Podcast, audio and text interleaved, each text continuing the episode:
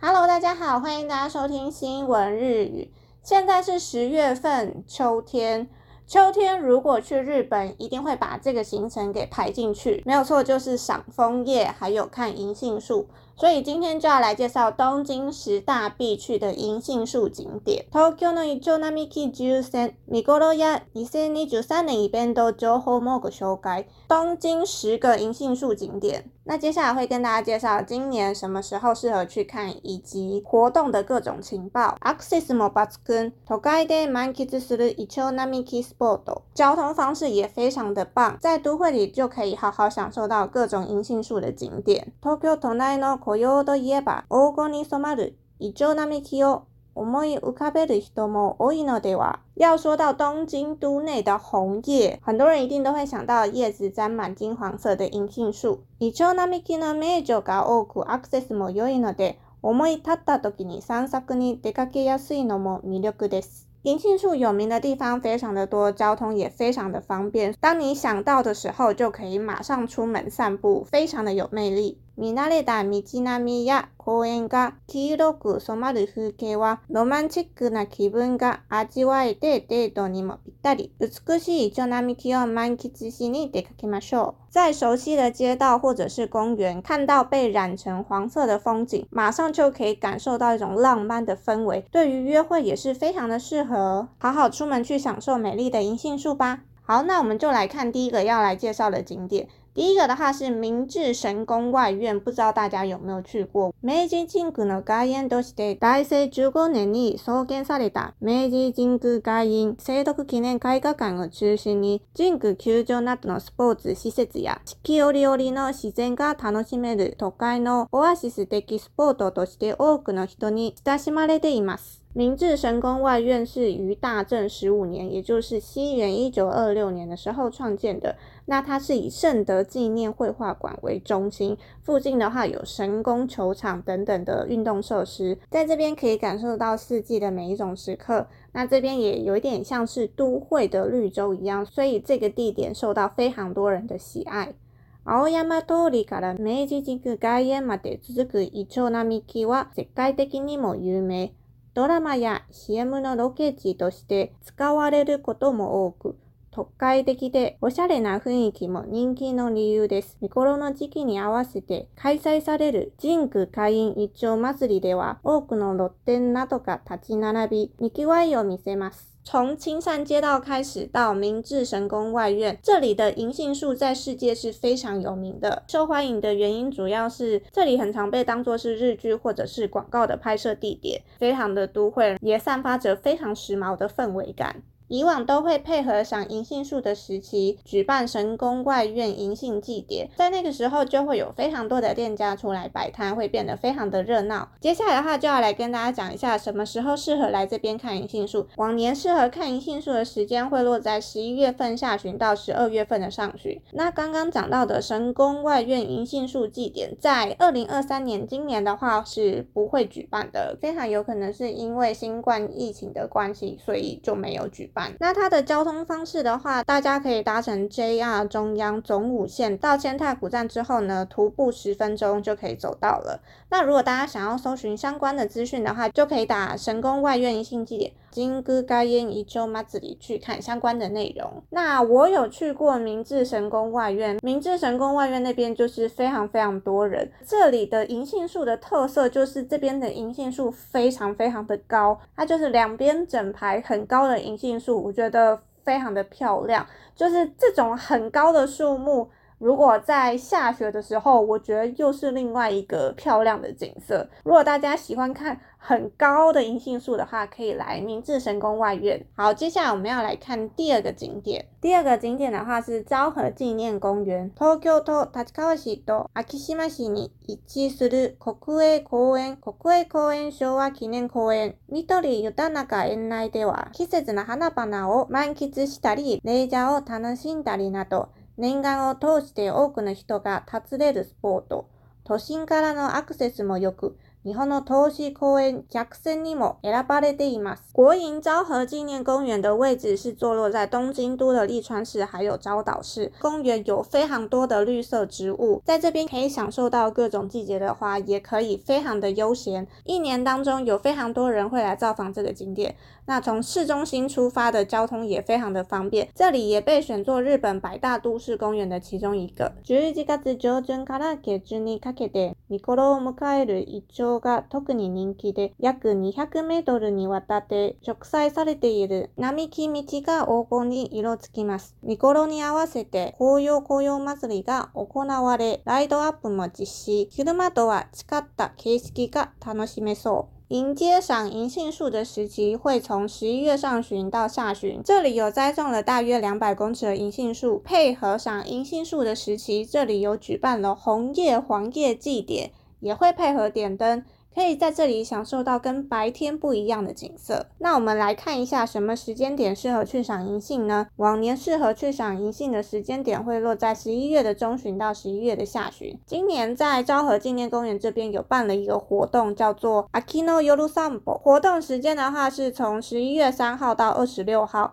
点灯时间会从下午的四点半到晚上的八点半。闭园时间是九点，在这边跟大家提醒一下，日本庭园的下午四点半之后入场需要购买入场券。那接着的话就是刚刚讲到的黄叶红叶祭典的举办时间，这个的举办时间的话是早上的九点半到下午的四点半，所以这个公园早上九点半就可以入场了。但是如果你想要享受跟白天不一样的景色的话呢，就可以在下午的四点半之后可以看到晚上的银杏，也可以看得到点灯。十五岁以上的大人一个人的话是。四百五十元日币。国中以下的小朋友是免费入场。这边跟大家提醒一下，如果你是在十月二十八号到十一月二号入场的话，就只有公园的入场费。如果这段时间你想要晚上过来，也是可以入场的。交通方式的话，大家可以搭乘 JR 的青梅线，搭到西利川车站，走路两分钟。如果大家想要参考相关的内容，就可以上国营昭和纪念公园的官方网站。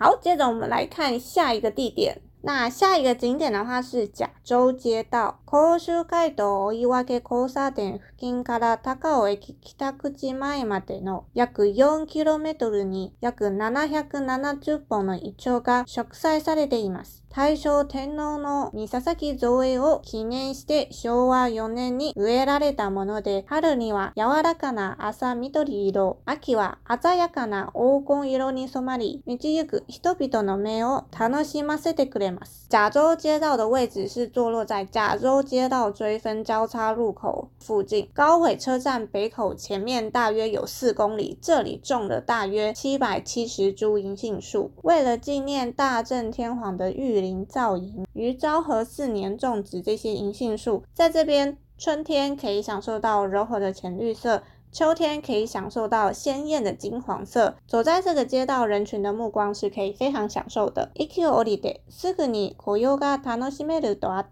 保有しずには多くの人が訪れる人気スポット。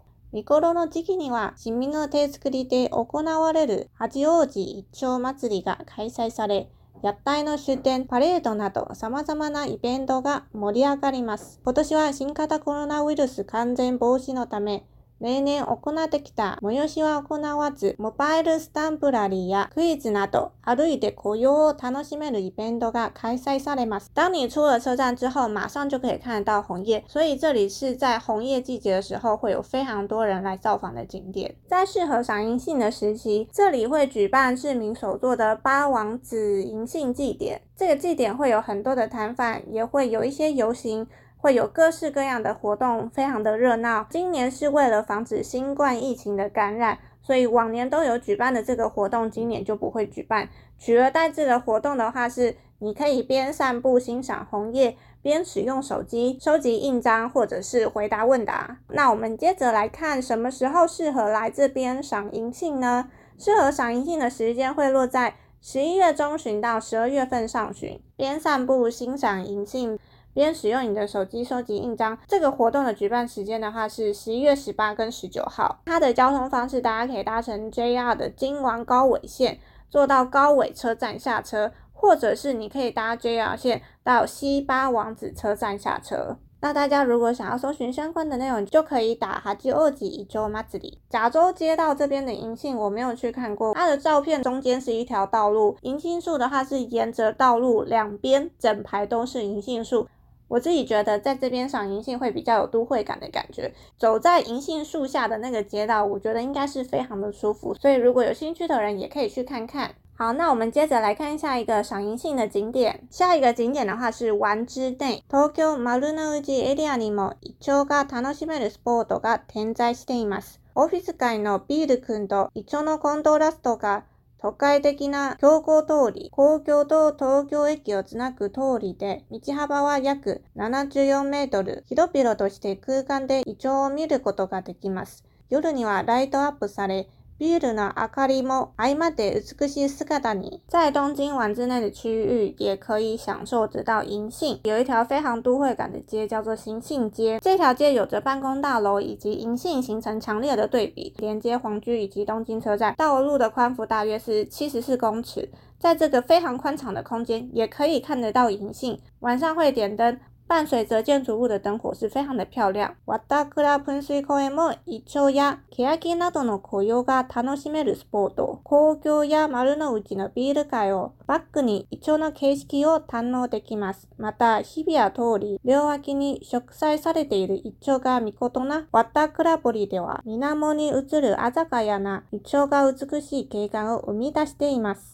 在和田仓喷水公园，也可以享受得到开满红叶的银杏以及榉树，以皇居丸之内的大楼街为背景，在这里也可以享受得到银杏的景色。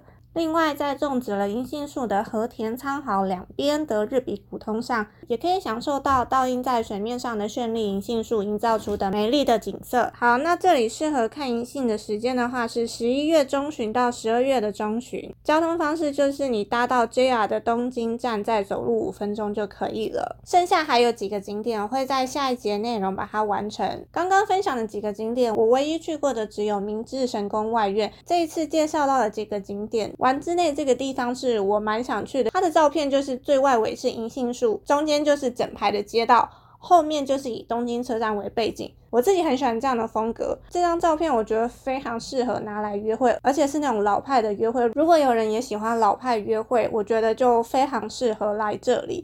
大家如果不太知道老派约会是什么样子的感觉的话，可以搜寻一下东京车站丸之内，看一下东京车站的外观。我自己是蛮喜欢老派的这种风格，新的东西当然也是有新的好，可是老也有老的美。这样我自己是还蛮喜欢这种老派的风格。然后像是室内的装潢，它可能有用到一些红色绒布的这种元素的话，我自己也非常的喜欢。我觉得老派是一种味道，是一种回味。如果你也是三十加以上，或者是也喜欢复古风格的，可能大概知道我在讲什么。好，那这个就是今天的内容，希望大家听完今天的内容，如果要去日本的，可以参考我今天分享的景点。好，那我们今天这集内容就到这边，谢谢大家，我们就下一次再见，拜拜。